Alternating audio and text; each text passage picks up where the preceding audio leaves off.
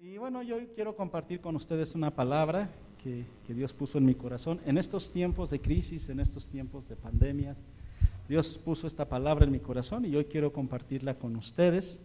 Acá en, el, en la presentación, ya los hermanos de multimedios me están apoyando. Se va a ver la presentación de la, de la enseñanza y vamos a también a a, pasar ahí los pasajes. Entonces hoy traigo muchos pasajes. Entonces si no trae su Biblia, no se preocupe. Si sí la trae, tampoco se preocupe. Porque ahí van a estar proyectados los pasajes. Amén. ¿Qué le parece si hacemos una oración? Ahí sentadito, nada más incline su, su rostro. Padre, en el nombre de Jesús, en esta tarde, Señor, glorificamos tu nombre. Cuán hermoso es tu nombre, Señor. Nombre sin igual. Sobre ese nombre toda rodilla se doblará y toda lengua confesará que Jesús es el Señor. Para gloria del Dios Padre. Y en esta hora, Padre, traemos esta palabra, Señor, una palabra, mi Dios, del cielo, una palabra que viene de lo alto. Y mi Dios, que hable a nuestro corazón, que motive nuestras vidas, Señor, que nos ministre en esta, en esta tarde ya, Señor. Que tu Espíritu Santo dé a cada uno la porción de maná que cada uno necesita, Señor. Si hay algún punto, si hay dos, si toda la predicación es para mí, yo la recibo en el nombre de Jesús y pongo en tus manos esta enseñanza en el nombre precioso, que es sobre todo nombre de nuestro único y suficiente Salvador, que es Cristo Jesús. Amén y amén. Yo siento que los cubrebocas me asfixian, entonces me lo voy a quitar tantito. Ustedes traen su cubrebocas y espero que, que no tengamos problema con eso. Ahora ya quedó muy chico, Gama. Lo podríamos subir otro poquito. Si es que como que vi que sí te, te emocionaste.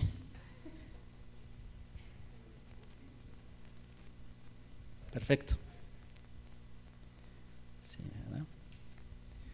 Bien, a este mensaje yo le titulé La otra crisis y yo quiero compartirlo con usted, porque estamos viviendo, estamos en medio de una de las peores crisis sanitarias de la historia. Ahorita con la llegada de Omicron, estamos todavía más preocupados. Eh, esta crisis pues da origen a otras crisis, dentro de ellas la crisis financiera. Estamos entrando en una de las eh, más severas crisis y de recesión económica a nivel mundial que jamás se ha visto. Los analistas financieros, y el pastor Gustavo ha de saber mucho de eso, ¿verdad?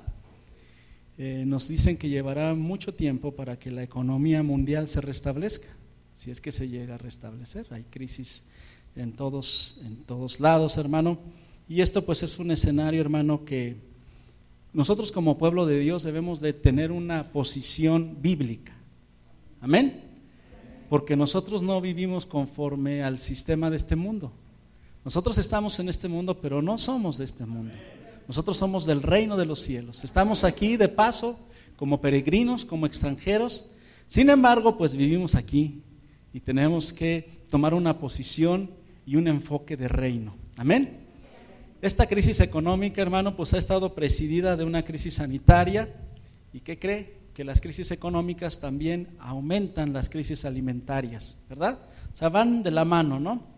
La crisis sanitaria trajo una crisis económica, la crisis económica trae una crisis alimentaria. Ahorita todos los mercados y, eh, están haciendo especulaciones y están eh, con un, vamos a decirlo así, con un sentido pesimista en base a lo que esta pandemia ha traído, ¿verdad? Ya vemos otros países que están en la cuarta ola, que aparentemente ya habían librado este asunto, pero nuevamente Francia, Europa, está terrible el asunto por allá. Hermano, lo importante es que usted y yo tomemos una posición serena ante esta situación. En medio de la crisis aprendamos a estar confiados y con sabiduría de parte de Dios poderla enfrentar. Amén. Entonces yo quiero tocar varios puntos, hermano, en este mensaje. El primer punto que yo quiero tocar es que los tiempos de crisis nos traen lecciones de crisis. Amén. Siempre un tiempo de crisis, hermano, nos tiene que enseñar algo. Nosotros tenemos que aprender algo. En medio de situaciones como estas que estamos viviendo, debemos aprender, entre otras cosas, a seguir confiando en Dios. Amén. Eso es algo que debemos nosotros tener muy en cuenta. Porque déjeme decirle que no es la primera vez que hay crisis sanitaria, que hay crisis económica, que hay crisis alimentaria. En la misma Biblia vienen muchos relatos, ¿verdad? Donde nosotros nos encontramos que hubo un periodo de crisis, que hubo un periodo de hambre. Y precisamente es ahí donde nosotros vamos a aprender de la palabra de Dios. Amén. A, enfrentar o a pasar por una situación como la que estamos pasando. Y vámonos con la máquina del tiempo, que es la palabra de Dios, a la época de Isaac.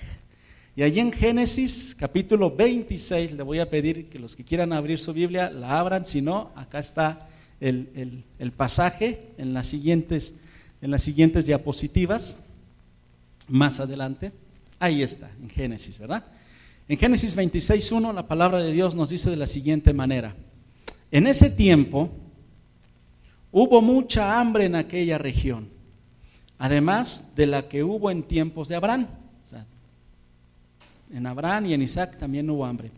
Por eso Isaac se fue a Gerar, donde se encontraba Abimelech, rey de los filisteos. Versículo 2. Ahí el Señor se le apareció y le dijo, no vayas a Egipto, quédate en la región de la que te he hablado. Versículo 3. Vive en ese lugar por un tiempo, yo estaré contigo y te bendeciré porque a ti y a tu descendencia les daré todas esas tierras. Así confirmaré el juramento que le hice a tu padre Abraham, ¿verdad? Había una promesa de parte de Dios para Abraham, para Isaac y para todas sus generaciones. En este pasaje acabamos de encontrar que había una crisis, una crisis de hambre. La Biblia a veces no nos dice esa crisis de hambre a qué se debió.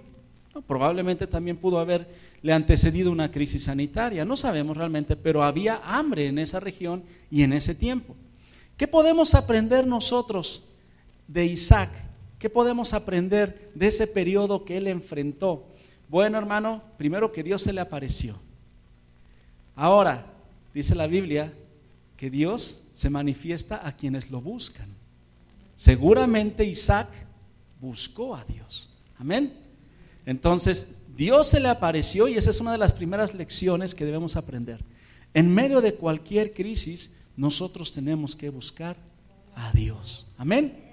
Y cuando nosotros buscamos a Dios, empezamos a recibir instrucciones claras y precisas de parte de Dios. Una de ellas, Dios le dijo, no vayas a Egipto. Y yo sé que ustedes son un pueblo perfectamente bien alimentado de la palabra de Dios y ustedes saben qué representa Egipto. Egipto representa el mundo, así como Faraón representa al enemigo de nuestras almas. Amén. Entonces, ¿qué le está diciendo Dios a Isaac? No vayas a Egipto. Mucha gente, hermano, recurre al mundo, ¿verdad? Mucha gente está tratando de encontrar solución a su crisis, a su problema. ¿En dónde? En el mundo. ¿Sí? Y déjeme decirle que todas las soluciones del mundo o son fallidas o son parte del plan del enemigo para estos últimos tiempos. Si usted recurre al mundo, el mundo, por ejemplo, ahorita está pensando en un reseteo mundial. ¿Qué quiere decir? Borrar totalmente el sistema económico que hoy prevalece y arrancar uno nuevo. ¿Sí? Magnates como Bill Gates y algunos otros eh, empresarios están promoviendo mucho esa situación. Se ha estado hablando mucho en los países del reseteo mundial. ¿sí? Entonces nosotros sabemos que el reseteo mundial, ¿verdad? El crear una nueva economía, el crear tal vez una única moneda universal, no sé cuántas cosas traiga esto, pues de alguna manera está preparando al mundo para lo que viene, para la manifestación del anticristo y para el nuevo orden mundial. ¿Sí me explico? Entonces imagínense usted y yo como pueblo de Dios en medio de una crisis recorriendo al mundo tratando de encontrar soluciones que el mundo, para empezar le digo, son fallidas y en segundo son parte del plan del enemigo. Entonces, hermano, nosotros no tenemos por qué buscar en el mundo las soluciones que Dios nos da. Más adelante vamos a ver los puntos que la Biblia nos da que debemos hacer. Amén. Otra de las cosas que Dios le dijo a Isaac, yo estaré contigo y te bendeciré. Esa palabra, hermano, basta para que tú y yo estemos confiados en Él. Amén. Y no cometamos el error que pudo haber cometido Isaac. Entonces aquí tenemos las lecciones de Isaac. Dios se le apareció si nosotros clamamos a Él. Dios le dijo, no vayas a Egipto. El mundo tiene un plan, pero es un plan que no va de acuerdo al plan de Dios. Y algo bien importante, la lección aquí es, yo estaré contigo y te bendeciré. Más adelante vamos a ver unos pasajes en los cuales usted y yo como pueblo de Dios somos resguardados en medio de cualquier situación que pueda venir a nuestra vida. Amén. Esas son las lecciones que podemos aprender de Isaac. Pero ahora vámonos más adelante, vámonos con José. A Génesis 45, 25. ¿Se acuerda que vino hambre a dónde? A toda la tierra. ¿Se acuerda? Y fue en los tiempos de Faraón, cuando el pueblo de Israel, ¿verdad?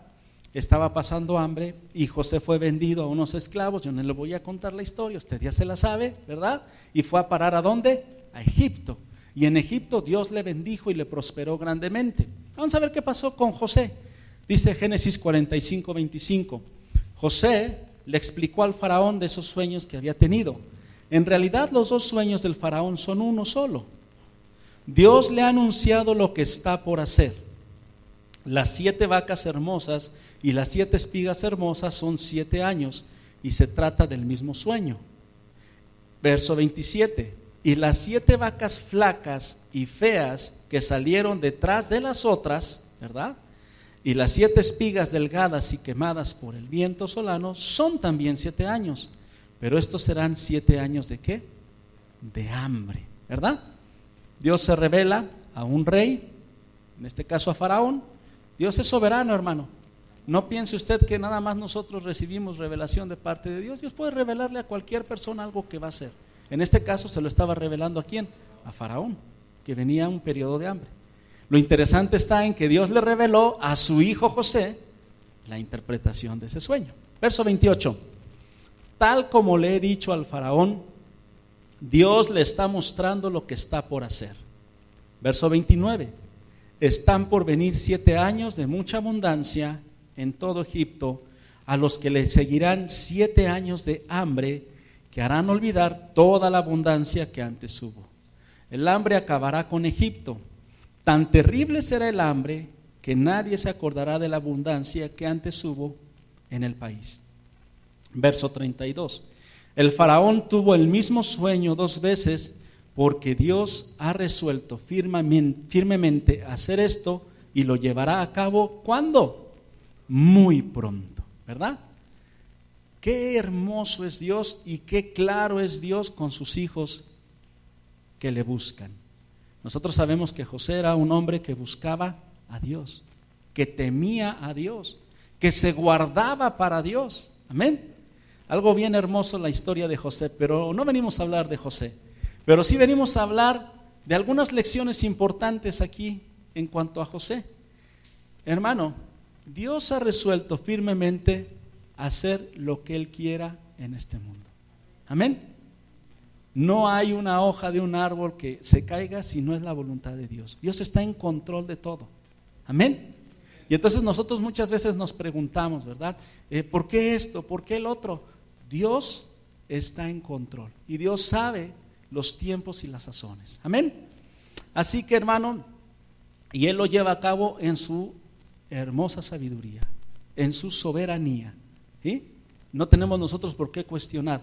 Pero algo bien importante, que Dios está en control de toda crisis que pasa en esta tierra. Amén. Él estuvo en control de esa crisis y puso a su hijo José para que pudiera enfrentar esa crisis y no solo de ser de bendición para el mundo que fue Egipto, sino también para su pueblo que fue Israel. Amén, hermano. Ellos salieron de Egipto. Lo importante, hermano, aquí, o lo, trascendental, hermano, es que el pueblo de Israel entró en Egipto mientras José y el faraón que estaba a cargo los conocían, el pueblo no tuvo ningún problema. Pero cuando muere José y muere ese faraón, el siguiente faraón los toma como esclavos y los empieza a maltratar. Nosotros entendemos que el pueblo de Israel debió de haber pasado el periodo de hambre en Egipto y después salir de Egipto. ¿Sí? Pero no, ¿qué hicieron? Se quedaron ahí. ¿Qué podemos aprender entonces de las lecciones de José? Número uno, Dios ha resuelto cualquier crisis que haya. Amén. Él lo ha hecho y Él en su soberanía, no, nosotros no podemos contra eso. Israel encontró en Egipto el alimento para subsistir, de eso se trataba. ¿sí? Israel, el problema fue que se quedó en dónde, hermano? En Egipto. Y Israel terminó siendo esclavo de quién? De Egipto. Amén. Una cosa es que tú y yo nos sirvamos del mundo y otra cosa es que el mundo se sirva de nosotros y nos convierta en esclavos. ¿Sí me explico? Yo, por ejemplo, no le diría yo a usted, ah, mire, ya están los últimos tiempos, deje usted su trabajo, este, vamos a encerrarnos, vamos a orar, vamos a buscar a Dios hasta que el Señor venga. Estaría yo siendo una persona sectaria. ¿Sí me explico? No, estamos en este mundo, además, entre otras cosas, para hacer luz en medio de las tinieblas. Amén. Aquí lo que pasó es que eh, eh, Israel se quedó en Egipto. Y después ellos salieron de Egipto, pero ¿qué cree? Egipto no salió de Israel. Todo el desierto se la pasaron murmurando, ¿verdad? y se pasaron anhelando lo que tenían en dónde? En Egipto. Entonces nosotros tenemos que entender, hermano, que lo que hay en este mundo es un medio que Dios nos pone para bendecirnos, no es un fin. Al iniciar mi predicación yo le dije que nosotros somos peregrinos y extranjeros. Estamos aquí de paso, nada más. No tenemos por qué aferrarnos a este mundo. Amén. Vámonos al siguiente tiempo de crisis el tiempo de Ruth. Esta lección está muy hermosa, muy bonita. Fíjese nada más. Ruth capítulo 1, verso 1. En el tiempo en que los caudillos gobernaban el país, hubo ahí una época de hambre, de nuevo, en la época de Ruth. Entonces un hombre de Belén de Judá emigró a la tierra de Moab, junto con su esposa y sus dos hijos. ¿Le había dicho Dios algo? No, él lo hizo solito. Verso 2. El hombre se llamaba Elimelech, su esposa se llamaba Noemí y sus dos hijos Maclón y Quilión. Todos ellos efrateos de Belén, de Judá. Cuando llegaron a la tierra de Moab, se quedaron aquí, hermano, a vivir allí. No nada más fueron por provisiones, sino que qué? Se quedaron a vivir ahí. También fue un tiempo de hambre, también fue un tiempo de necesidad y esta familia decide emigrar hacia otra tierra. ¿Hacia dónde? Hacia Moab. Hermano, en época de hambre, este hombre llamado Elimelech y su esposa Noemí, con sus dos hijos, se fueron de Judá, sin que Dios les hubiera dicho nada. Ellos agarraron y se fueron. Cuando llegaron ahí, Usted lea el pasaje ahí en su casa con detenimiento si es que no conoce la historia. Dice que se quedaron a vivir ahí, pero más adelante dice que murió el papá y los dos hijos. Los dos hijos ya tenían esposas, ¿verdad? Entonces, ¿cuál es la lección? Que encontraron en este, en este, este pasaje de la Biblia que encontraron ellos. Primero, se fueron de Judá a Moab sin haber recibido instrucción de Dios. Segundo, no solo se fueron ahí para subsistir, sino que dice que se quedaron ahí. La Biblia no habla más a detalle si adoptaron las costumbres y los dioses de ese pueblo, pero es probable que lo hayan hecho. Amén, no lo sabemos. Número tres, en Moab, ¿qué pasó? Murieron los tres varones de la familia. Tremenda crisis, tremenda lección. Ruth, hermano, encontró en el pueblo de Dios, lo vemos más adelante, bendición, porque esta era una mujer moabita, ¿sí? Y se vino con quién? Con su suegra, con Noemí, que le dijo ese famoso pasaje que lo utilizamos mucho en las bodas, que no tiene nada que ver con la boda, pero lo usamos en las bodas, ¿verdad? Porque era una nuera con una suegra, ¿verdad? ¿Qué pasó ahí? esta Ruth encontró gracia con vos y fue bendecida y fue grandemente, entró en el plan inclusive de Dios. Amén. Todo esto nosotros lo sabemos. Pero hermano, la lección más dura fue para Noemí. Noemí Aquí seguro aprendió que nunca debieron salir de Israel, de Israel si Dios no les había llamado a salir, y menos quedarse en Moab. Lo único que encontraron ahí en Moab fue muerte y desolación. Qué tremendo golpe para esta mujer, Noemí. Imagínense, el esposo y los dos hijos. En este tiempo, hermano, de, pandemia, hemos conocido de familias que lamentable y tristemente han pasado por este proceso tan tremendo de perder uno, dos o tres familiares. Qué tremendo, hermano? Imagínense en la vida de Noemí. Tremendo, ¿verdad? Muy bien, hermano. Vámonos al siguiente, al siguiente escenario. En el tiempo de los reyes de Israel. Vamos al segundo libro de Reyes, capítulo 6, y vamos a ver en el verso 24. Hubo hambre en dónde? En Samaria. Dice en el verso 24. Algún tiempo después, Benadad, rey de Siria, movilizó todo su ejército para ir a Samaria y citarla. Sitiarla, perdón. Citarla una cita, ¿no? Sitiarla. 25. El sitio duró tanto tiempo que provocó un hambre terrible en la ciudad al grado de que una cabeza de asno llegó a costar 80 monedas de plata y un poco de algarroba, 5. Verso 26. Un día, mientras el rey recorría la muralla, una mujer le gritó, sálvenos su majestad. ¿Verdad? Si el Señor no te salva, respondió el rey, ¿de qué voy a sacar yo comida para salvarte? ¿Del granero? del lagar. Qué interesante. Aquí podemos ver varios puntos muy interesantes en esta, en esta época de, hambre. Fue a través de una guerra. Y dice que eh, la ciudad fue sitiada por mucho tiempo. Y eso obviamente provocó una crisis sanitaria, una crisis económica y una crisis alimentaria. No estamos muy lejos de esta realidad.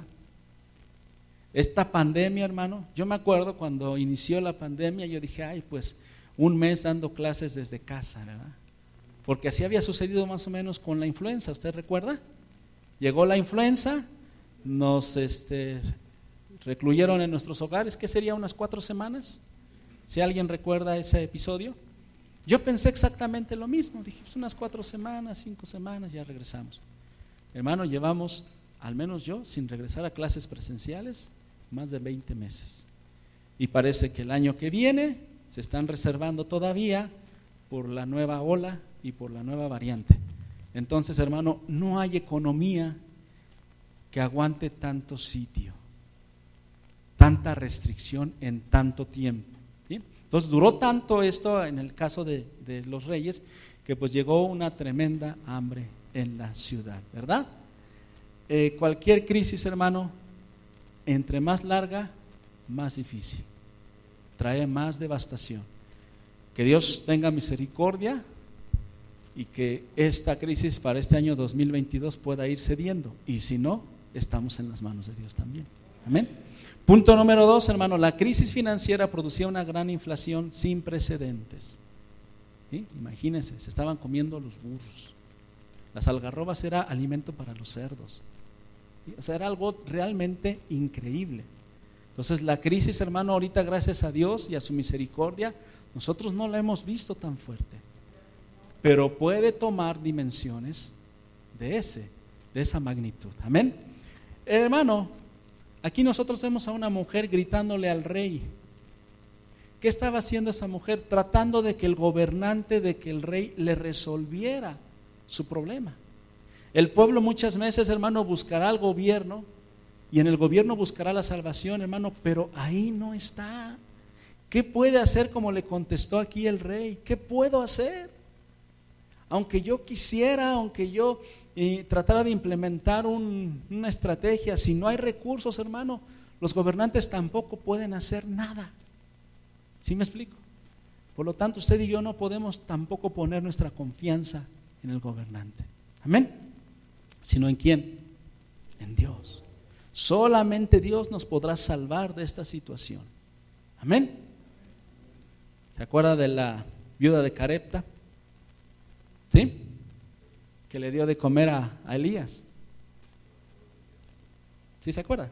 Y todo lo que tenía, le dio. Pero bueno, eso no es tema de, de aquí, pero de alguna manera, nosotros si confiamos en Dios, ponemos nuestra confianza en Él, Él abrirá puertas. Amén. Entonces, todo esto, hermano, que acabamos de ver en estos pasajes del Antiguo Testamento nos traen lecciones muy importantes que debemos de considerarlas en este tiempo. Número dos, hermano, pero ahí te va la lección más importante. Casi todas las que vimos son negativas, ¿no? De lo que no hay que hacer. Pero ahora te van las lecciones de lo que hay que hacer, ¿sí? La lección más importante, hermano, es que Dios proveerá. Amén. Dios proveerá. Mi hija mayor se llama Jire, Jire Sarai. Y le pusimos Jire, hermano, porque significa Jehová provee o Dios proveerá. Por eso le pusimos ese nombre, ¿verdad? No porque seamos muy místicos y cosas así, sino porque en ese periodo en que mi hija nació, vimos la mano proveedora de Dios de una manera impresionante, De una manera impresionante. Vimos cómo Dios suplió toda necesidad en nuestras vidas. Eh, cuando mi esposa y yo nos casamos, que fue en el año 95, había crisis en el país. De las múltiples crisis que ha habido, la del 82 y la del 95 y la del 2007 hubo otra, así, bueno, en medio de esa crisis vimos cómo Dios provee. Y lo más importante que tú y yo tenemos que entender es que Dios proveerá. El Salmo 33, 18 nos dice, pero el Señor cuida de los que le temen, de los que esperan en su gran amor. Verso 19, Él los libra de la muerte. Usted y yo estamos aquí por gracia de Dios. Amén. Muchos ya no están. Amén. Él los libra de la muerte y en épocas de hambre, ¿qué dice ahí? Los mantiene con vida. Y esa es la lección más importante. Que no importa que haya pandemia y muerte alrededor de nosotros, que no importa que esto traiga crisis financieras y económicas, Dios nos va a mantener con vida el tiempo que Él considere necesario. Amén. Luego dice el Salmo 34:10, los leoncillos se debilitan y tienen hambre pero a los que buscan al Señor, ¿qué dice ahí? Nada les falta. Necesitamos buscar a Dios en medio de cualquier crisis. No en Egipto, no en el mundo, no en Moab, como lo hizo este Noemí, no en el presidente, ¿verdad? Sino en quién? Sino en Dios. Amén. Sino en Dios. A su nombre sea la gloria. Ahora el Salmo 37, verso 18, también nos habla de confianza y de promesas. El Señor protege la vida de los íntegros y su herencia perdura por siempre. El verso 19 dice, en tiempos difíciles serán prosperados. Subráyelo ahí en su Biblia. En tiempos difíciles serán qué? Prosperados. Usted en medio de cualquier crisis, de cualquier situación, por difícil que sea, va a recibir la provisión y la prosperidad de parte de Dios. En épocas de hambre tendrán, ¿qué dice? Abundancia. No solo, hermano, para usted, sino para ser de bendición a otros. Amén. ¿Sí, hermano? Pero ahí hay un punto muy importante que yo quiero que usted subraye también en su Biblia, si a usted le gusta rayar su Biblia. Protege la vida de los íntegros. Empieza hablando de qué? De integridad.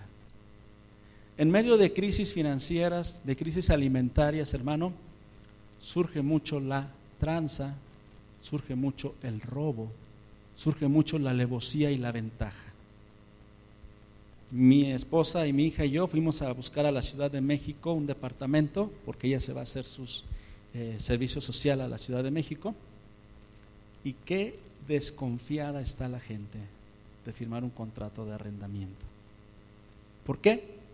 Porque nuestra sociedad está viviendo inmersa en una cultura de la tranza. Nos dijeron tanto tiempo que el que no tranza no avanza que muchos se la creyeron. Y muchos cristianos también se la creyeron y así viven. Nosotros no debemos de ser así, hermano. Debemos de vivir con integridad. Una de las claves para que usted y yo seamos prosperados en medio de crisis es que vivamos con integridad. Amén. Muy importante esta parte, porque no nada más le digo la bendición, también le digo el requisito. Amén. Número tres, hermano, de mi mensaje. La crisis, hermano, en este tiempo es una señal del fin. Estaba yo escuchando los mensajes de un pastor, conocido mío, que acaba de sacar una, una serie de mensajes que le llama el principio del fin. Es decir, que estamos viviendo los últimos tiempos. Y el hambre y las crisis sanitarias y todo lo que estamos pasando son señales, hermano, de que estamos precisamente en los tiempos, en los principios de dolores. Así que vamos a Mateo 24, nada más para que usted lo compare con el noticiero y si se da cuenta es lo mismo. Más tarde estaba Jesús sentado, verso 3, en el monte de los olivos, cuando llegaron los discípulos y le preguntaron en privado, ¿cuándo sucederá eso? ¿Y cuál será la señal de tu venida y del fin del mundo? Y Jesús le dice, tengan cuidado de que nadie los engañe, les advirtió Jesús. Vendrán muchos que usando mi nombre dirán yo soy el Cristo y engañarán a muchos. Hay mucha apostasía, mucha falsa doctrina. Ahorita en las redes sociales, hermano, escuchamos y vemos cada aberración de cada personaje, ¿verdad? Hablando cosas totalmente fuera de orden. Verso 6. Ustedes oirán de guerras y de rumores de guerras. A cada rato hay guerras en varias partes del mundo y rumores de guerras. Ahorita ya está Biden contra el presidente ruso. Ya están en conflicto, ya se están lanzando sus, sus amenazas y demás. Dicen, pero procuren no alarmarse. Es necesario que eso suceda. Es necesario. Son las señales del fin, pero no será todavía el fin. En el verso 7 nos dice más específicamente, se levantará nación contra nación y reino contra reino, habrá hambres y terremotos por todas partes. Todo esto será apenas el comienzo de qué, hermano? De dolores. Así que estas crisis que estamos atravesando, estas situaciones que estamos viviendo, hermano, no, no hacen otra cosa más que afirmarnos que estamos en los últimos tiempos. Amén. Yo lo he dicho muchas veces y se lo comento a ustedes. Yo pienso, es mi pensar, que nosotros somos la última generación de cristianos en esta tierra que estaremos aquí. Por ahí un escritor, George McDowell, escribió un libro sobre este tema búsquelo. Este, y a mí se me hace que sí es así. Que probablemente usted y a mí, por ejemplo, no nos toque morir físicamente, nos toque el arrebatamiento. Amén. Esa es mi, mi percepción. Por muchas cosas que, que, este, que yo he estudiado y que he visto y que además he, este, compartido con otros pastores y demás. Apocalipsis 6.5, hermano. Cuando el Cordero rompió el tercer sello, oí al tercer de los seres vivientes que gritaba, ven, miré y apareció un caballo negro. El jinete tenía una balanza en la mano y oí como una voz en medio de los cuatro seres vivientes que decía, un kilo de trigo o tres kilos de cebada por el salario de un día. Imagínense, nada más le va a alcanzar para comprar sus tortillas. Gracias a Dios que nos gustan las tortillas, ¿verdad? pero no afectes el precio del aceite y del vino. Simbólicamente, hermano, el aceite representa al Espíritu Santo y el vino representa la sangre de nuestro Señor Jesucristo derramada en la cruz del Calvario, con la cual estamos cubiertos. Entonces, si estamos nosotros lavados con la sangre preciosa y en el viviendo en la unción del Espíritu Santo, ¿seremos afectados? No dice el ángel, no afectes. Entonces, hermano, este periodo de crisis sanitaria, de crisis financiera, de crisis alimentaria que está por desatarse, hermano, nosotros estamos cubiertos por el Señor. Amén. Número cuatro, hermano, y es el punto más importante que quiero dejar en tu corazón. Es la aplicación de todo lo que hemos visto. ¿Qué debemos hacer en tiempos de estas crisis financieras, alimenticias y pandémicas? ¿Qué debemos hacer? Ahí le va la primera. Usted está loco, pastor. Compartir. Apenas si tengo para mí, decía la viuda, ¿verdad? Me voy a comer esto y me muero con mi hijo, ¿no? Cuando compartió, encontró la clave de la bendición. Tú y yo también, hermano. Compartir. Vámonos a Hechos 20, 11, 27, donde dice también, por aquel tiempo, unos profetas bajaron de Jerusalén a Antioquía. Uno de ellos se llamaba Ágabo. Se puso de pie y predijo por medio del Espíritu Santo que iba a haber una gran hambre. ¿En dónde? En todo el mundo. ¿Sí? Lo cual sucedió durante el reinado de Claudio. Amén. Porque hay profetas que profetizan de parte de Dios y quienes no. Verso 29. Entonces decidieron que cada uno de los discípulos, según los recursos de cada cual, enviara ayuda a los hermanos que vivían en dónde? En Judea. Así lo hicieron mandando su ofrenda a los ancianos por medio de Bernabé y por medio de Saulo. En medio de crisis, hermano, la clave para nosotros es compartir. Pudieron haber dicho estos hermanos en Jerusalén, oye, no, espérate, ¿qué te pasa? Vamos a dejar para nosotros. ¿Cómo es que vamos a... es que compartiendo, hermano, es como viene la bendición. Amén. Compartiendo es cuando tú y yo abrimos los cielos para que sea bendecida nuestra vida. Amén. Entonces, este es el primer consejo práctico que te doy en medio de estos tiempos. Número dos, no dejar que estas crisis nos aparten de Dios. Amén. No dejar. Una de las cosas que se está viviendo ahorita en las congregaciones es que muchos no, no están regresando a congregarse. Algunos porque ya encontraron su iglesia virtual, ¿verdad? ¿Sí o no? Su pastor virtual. Y yo les digo, tu salvación también va a ser virtual. No va a ser real. ¿No? Como cuando decían, hacían la broma las personas, ¿no? Que decían, este, ok, si, si me mandan un video de una foto multa, yo les mando una foto del billete, ahí está pagado. Ya. ¿No? No, hermano, no dejar que nos aparte de Dios esta crisis. Amén. Romanos 8:35, el apóstol Pablo nos dice, ¿quién nos apartará del amor de Cristo? La tribulación por la que estamos pasando, la angustia, la persecución no ha llegado, pero va a haber persecución, dice la Biblia, hermano. El hambre, la indigencia, el peligro o la violencia.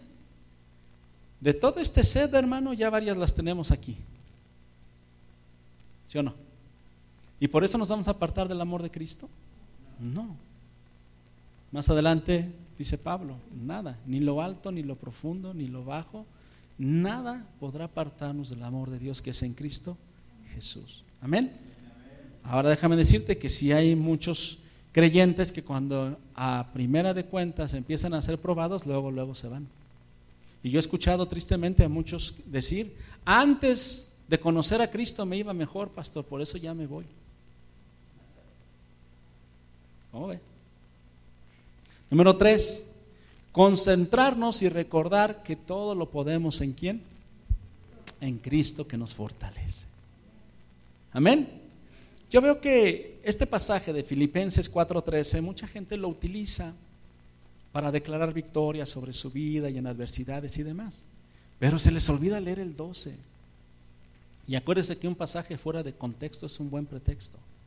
Hay que leer el 12, mire lo que dice el 12. Sé lo que es vivir en la pobreza y lo que es vivir en la abundancia, dice Pablo. He aprendido a vivir en todas y cada una de las circunstancias, tanto a quedar saciado como a pasar hambre, a tener de sobra como a sufrir escasez. Y ahora sí, todo lo puedo en Cristo que me fortalece. O sea, estaba diciendo él, si se viene una crisis alimenticia y no tengo que comer, sin problema. Ya estoy acostumbrado. Amén. Todo lo podemos en Cristo si ponemos nuestra confianza en Él, en medio de la abundancia, pero también en medio de la escasez.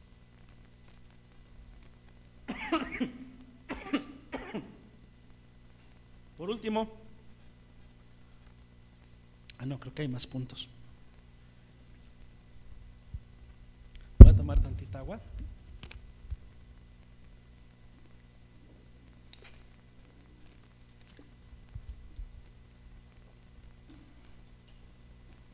Mil disculpas, hermano, pero luego se me seca la garganta. Nada más porque la uso como 10 veces, 10 horas al día, 12 por ahí así, hermano. Por eso luego se me Número 4, recordar que tenemos la provisión de Dios. Amén. Igual, Pablo dice en Filipenses, así que mi Dios les proveerá de todo lo que necesiten conforme a las gloriosas riquezas que tienen quién? En Cristo Jesús. Ya no le puse el antecedente de este pasaje porque eran muchos pasajes los que traigo. Pero antes de este pasaje, Pablo está dando gracias por la ofrenda que habían mandado los filipenses. Amén. Y entonces, en base a esa ofrenda, él les dice, Dios les proveerá todo lo que necesiten. ¿Sí? Ahí es ese pasaje cuando dice, esa ofrenda que recibí tiene un olor fragante, agradable a Dios. Amén. Número 5, hermano manejar las finanzas con sabiduría de Dios. ¿Sí? Eso es muy importante. Amén. Usted y yo somos administradores. No somos dueños de lo que Dios nos da. Somos administradores. Y dice el proverbista en Proverbios 24:3, con sabiduría se construye la casa. Con inteligencia se echan los cimientos y con buen juicio se llenan sus cuartos de bellos y extraordinarios, ¿qué hermano? Tesoros. Entonces hay que echarle sabiduría. Número seis tiene que ver con este anterior. Cuidar y disfrutar de su trabajo. Amén. ¿Cuánta gente no perdió su trabajo en esta pandemia? Muchísima gente. Yo estoy en un sector, en el sector educativo, donde casi no perdimos nadie el trabajo, hasta donde yo sé. Pero el sector productivo, los servicios, Imagínense la gente que trabajaba en los cines. Todos ellos perdieron su trabajo. ¿sí? Y tenemos que tener cuidado y cuidar nuestros empleos. Eclesiastés dice, no hay nada mejor para el hombre que comer y beber y llegar a disfrutar de sus afanes. He visto que también esto proviene de Dios. En otra versión dice disfrutar de su trabajo. Amén. Ame su trabajo, cuide su trabajo, no lo descuide. Si antes era responsable, sea doblemente responsable. Amén, hermano. ¿Sí? Si antes, eh, yo, yo, tengo varios este, congregantes, uno de ellos trabaja en una, en una fábrica de, no, sí creo que sí es fábrica y distribuidora de artículos deportivos. Y un día me dice, oye, pastor, pues ya nos llamaron y nos dijeron que nos van a pagar la mitad y que vamos a seguir trabajando lo mismo. Le digo, cuídalo. Va a ser muy difícil que encuentres otra cosa. Pues ni modo.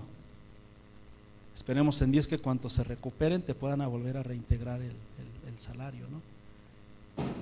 Y así sucedió. Y le digo, bueno, da gracias a Dios. Otro patrón pudo haber dicho, ¿saben qué? Se acabó. ¿No? Entonces, hermano, tengamos mucho cuidado con esto. Hagamos de nuestro trabajo algo bien. Cuidémoslo. Número siete. Sé previsor y trabajador en estos tiempos. Da la, la milla extra, como dice la Biblia. Proverbios 6.6 nos habla, ¿verdad? Anda perezoso, fíjate en la hormiga, fíjate en lo que hace y adquiere sabiduría no tiene quien la mande, ni quien la vigile, ni quien la gobierne, y con todo, en el verano almacena provisiones y durante la cosecha recoge, ¿qué dice? Alimentos. O seamos esforzados, seamos trabajadores, seamos previsores. Amén. ¿Cuántos saben entre los varones que estamos aquí, también las hermanas, que ahora la mayoría sale a trabajar, que tenemos una edad productiva? Tenemos una curva, hermano yo, por ejemplo, en mis primeros años de trabajo, trabajaba 24, 36 horas seguidas, como yo era programador, y, y no me pasaba nada. Ahora, hermano, me desvelo una noche y al otro día no puedo. ¿Por qué, hermano? Porque ya empezamos a descender en la curva. Cuando vamos para arriba somos productivos, tenemos fuerzas, tenemos capacidad intelectual, tenemos muchas cosas, pero también tenemos que entender que después va a venir el declive. Y tenemos que estar preparados para esa época también. Amén. ¿Sí, hermano? Entonces, este, pues no, no, no, no tenemos la eterna juventud. Ocho, hermano, libérate de la esclavitud financiera. En otras palabras, las deudas. Amén. Si tenemos por ahí deudas, hermano, recordemos que somos esclavos en el sentido espiritual cuando le debemos a alguien. Somos esclavos de esa persona. Proverbios 22, 7 dice, los ricos son los amos de los pobres y los deudores son esclavos de sus acreedores. Vivir en deudas, hermano, es vivir en esclavitud. Es estar trabajando para otros. Y si el banco, uy, hermano, peor tantito. Mucha gente que nada más está trabajando para pagar y pagar y pagar y tarjetas y intereses y demás. Trate de librarse lo más que pueda. El aguinaldo a veces es para pagar deudas. Amén. Número nueve, evite las siguientes actitudes en épocas de crisis. Preocuparse excesivamente por las finanzas. Hay gente que vive muy preocupada. Yo, yo veo aquí dos puntos de extremo, ¿no? Se preocupa mucho el que no tiene, porque tiene que pagar, o tiene que comprar, o tiene que proveer. Y se preocupa mucho el que tiene mucho, porque no quiere perder y quiere tener más. Total que viven preocupados. Usted y yo no. Sabemos que Dios está en control de nuestras vidas, que es nuestro proveedor y debemos de descansar y aprender a descansar en Él. También evite enojarse y tener mal humor. Muchos de los problemas en los hogares, a veces tenemos que buscar el origen y a veces el papá se pone irritable porque tiene que pagar cuentas. Varón, haz tus cuentas una vez a la quincena y una vez al mes, ponte a orar, paga lo que tengas que pagar y olvídate de eso durante todo lo demás. ¿Sí? No, no, no tenemos por qué estar trayendo tensión a nuestra familia. Amén. Entonces tengamos cuidado. Tengamos cuidado también con la avaricia. Dios proveerá y Dios nos dará. Yo, yo siempre les he dicho a los hermanos en la congregación, yo tengo un principio, hermano. Yo tengo un presupuesto. Y ese presupuesto casi siempre lo cubre el Señor. Y después hay excedentes. Y yo sé que los excedentes no son para que yo tenga más lujos. Yo sé que los excedentes son para bendecir la obra de Dios y para bendecir a otros. Dios no le manda más recursos a usted para que sea más rico ni para que se compre una casa más grande y tenga una alberca y tenga, uff, como la teología de la prosperidad nos quiere hacer vender hoy. Dios cuando te bendice de más es para que tú bendigas a otros. Y yo lo he experimentado muchas veces. Voy con el hermano, con la hermana o en la iglesia, cualquier cosa, y, veo ahí cómo Dios era el que estaba ahí para proveer. ¿Sí, hermano? No, no tenga resentimientos, y no sea indulgente, es decir, este, no viva más allá, como lo acabo de comentar, de lo que Dios le quiere bendecir. Y algo bien importante, no tenga un adecuado mantenimiento de datos. ¿Qué significa eso, hermano? Mire, yo tengo en mi computadora un Excel y ese Excel es para equilibrar mis finanzas. Tengo mis entradas y mis salidas. Yo sé cuando voy a firmar la tarjeta de crédito, qué gasto me estoy echando y si puedo o no puedo pagarlo, porque tengo control. Tenemos que tener un control, porque hay mucha gente, hermano, sobre todo en estas épocas, ¿verdad? De, sembrinas, ¿verdad? Échale, fírmale y cómprale. No, tenemos que ser diligentes, tenemos que saber dónde estamos parados. Amén. Concluyo mi mensaje, amados hermanos. ¿Cómo debemos mantenernos ante esta situación económica mundial? Ante esta crisis pandémica, esta crisis económica, esta crisis sanitaria. Hermano, veamos y volteemos a la Biblia. ¿Verdad? Fueron a Egipto, fueron a Moab, no hicieron lo que Dios les dijo y sufrieron las consecuencias. Y yo tenemos que aprender de estas lecciones. La lección más importante que se nos quede el día de hoy es que Dios proveerá. Dios va a proveer, de alguna o de otra manera va a proveer. Dios te va a usar a ti para proveer a otros también. Amén. La crisis es una señal ya del fin, hermano. No podemos nosotros hacernos y, decir, ¿verdad? A veces nos llaman fatalistas o nos llaman conspiranoicos, ¿verdad? Pero en la Biblia todo está lo que está aconteciendo.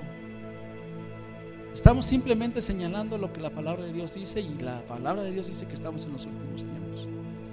¿Qué debemos hacer, hermano? Pues ya sabemos, empezar por compartir, compartir con otros. Dios traerá bendición sobre sus vidas, sobre sus finanzas. Vamos a ponernos de pie vamos a hacer una oración. Yo quiero orar por ti, varón, por ti, hermana, por ti, joven. Cuando predico estas enseñanzas, ¿verdad? Luego los jóvenes de la congregación se acercan y me dicen, ay, pastor, entonces ya dejo de estudiar. No. Al contrario, prepárate más, échale ganas. El tiempo que Dios te dé aquí como que dicen, no, pues si usted dice que ya se va a acabar todo, no, no, no estoy diciendo nada. Estoy poniendo las cosas en su debida dimensión. Padre, en el nombre de Jesús te damos gracias, mi Dios. Tú has sido bueno, has sido fiel con nosotros. Hasta aquí nada nos ha faltado, Señor. Seguimos en este lugar, Señor, confiando en ti. Algunos ya no están con nosotros. Tú has decidido llamarlos a tu presencia. Pero a nosotros nos has dejado aquí, Señor, para vivir este tiempo, Señor, de crisis, de pandemia, de inseguridad, de confusión.